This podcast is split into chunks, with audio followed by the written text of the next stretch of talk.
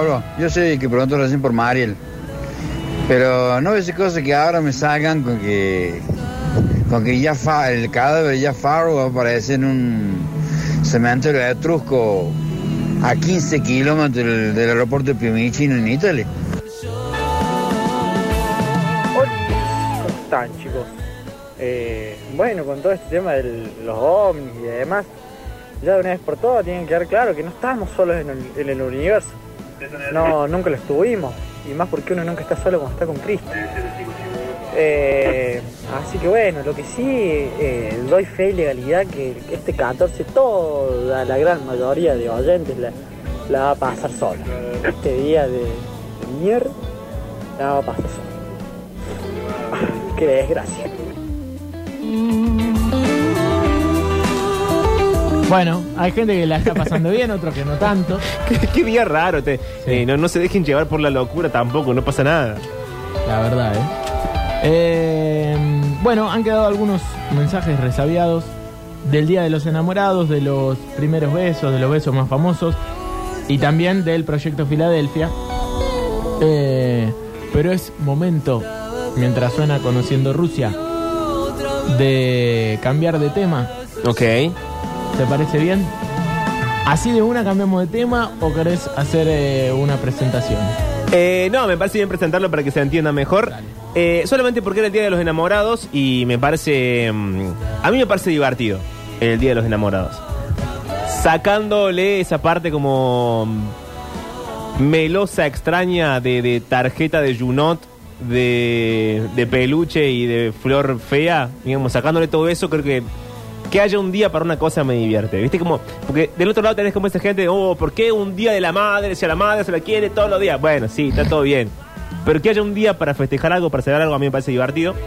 Entonces, traje dos pedacitos eh, de dos libros distintos que representan dos amores distintos. El que va a arrancar, que voy a arrancar yo, se llama Variaciones de Enigma, es de Andrea Siman. Andrea Siman es el autor de eh, Llámame por tu nombre, que después se hizo película y es bastante más, más conocido por eso. Eh, y que lo que cuenta es el principio de un amor, al menos en estas páginas cortitas que les voy a leer, que se parece a una fantasía. Es alguien fantaseando con conocer a otra persona que ve todo el tiempo, pero con la cual todavía eh, no ha hablado demasiado y las cosas no han llegado más lejos que la charla casual dentro de, eh, en este caso, un, eh, una cancha de tenis. Se llama Variaciones de Enigma, el autor es Andrea Siman y dice algo parecido a esto.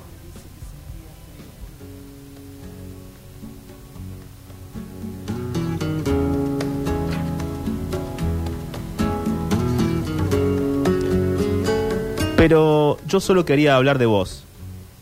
Se rió. Me sigue la corriente, pero sé que no lo aprueba. No le conté que había querido comprarte una corbata ahí mismo.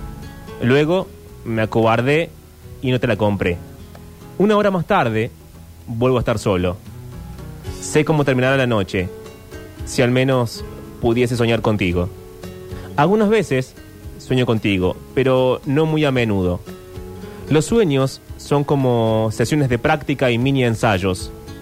Nos dicen lo que tenemos que hacer, cuándo preguntar, cómo nos tocaremos cuando llegue el momento, si es que llega. Por la mañana, cuando me quedo desnudo delante del espejo, me gusta pensar que estás detrás mío. Entonces, te acercas más y te apoyas contra mí, desnudo también.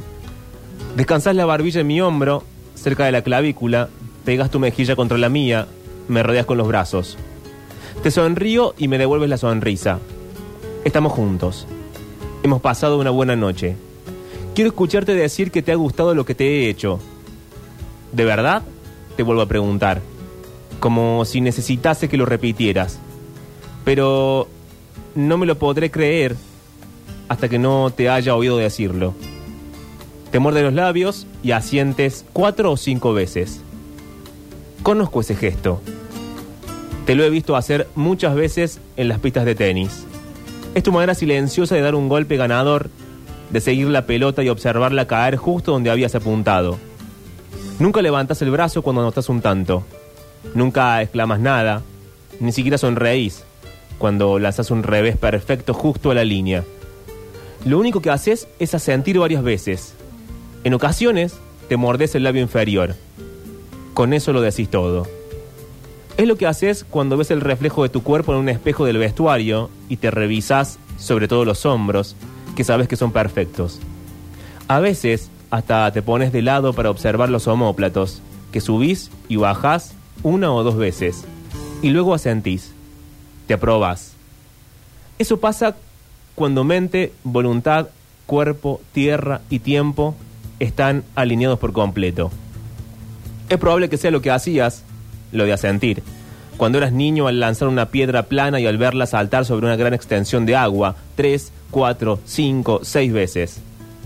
O cuando el lunes veías el sobresaliente en el control semanal de ciencias que te devolvía el maestro. Otra vez ese gesto de asentir. Era la confirmación de que algo en lo que habías trabajado y que habías llevado a cabo por mucho tiempo, por fin te daba satisfacciones. A veces, aunque pocas, cuando golpea fuerte la pelota, gruñís. Me encanta escuchar tu gruñido ahogado. Me hace pensar que gemirías así, cuando acabes. Me gusta pensar en vos acabando. Te bajo de las nubes, te hago humano, le pongo sonidos a los esfuerzos que de otra forma pasarían desapercibidos. Quiero verte la cara. Me miro en el espejo mientras nos afeitamos, casi hombro con hombro en el club de tenis, y me imagino que haces ese gesto para mí. Me pregunto cómo será ser vos. Mirar al espejo cada vez que capto tu reflejo y a sentir dos o tres veces sin más. Tener tu piel, tus labios, las palmas de tus manos. Todo lo tuyo es perfecto, forzado a ser perfecto, deliberado. Todo en su momento, desde la primera mitad de tu barrita de proteínas antes de hacer los estiramientos de piernas hasta la segunda mitad de la barrita de proteínas cuando saliste del vestuario camino a la estación del metro. Puntualidad en todo. Por eso, nunca te he pedido ni siquiera que pelotees un rato conmigo. Mi forma caprichosa y desigual de jugar te irritaría hasta el infinito. Era Andrea Simán desde su libro Variaciones de Enigma.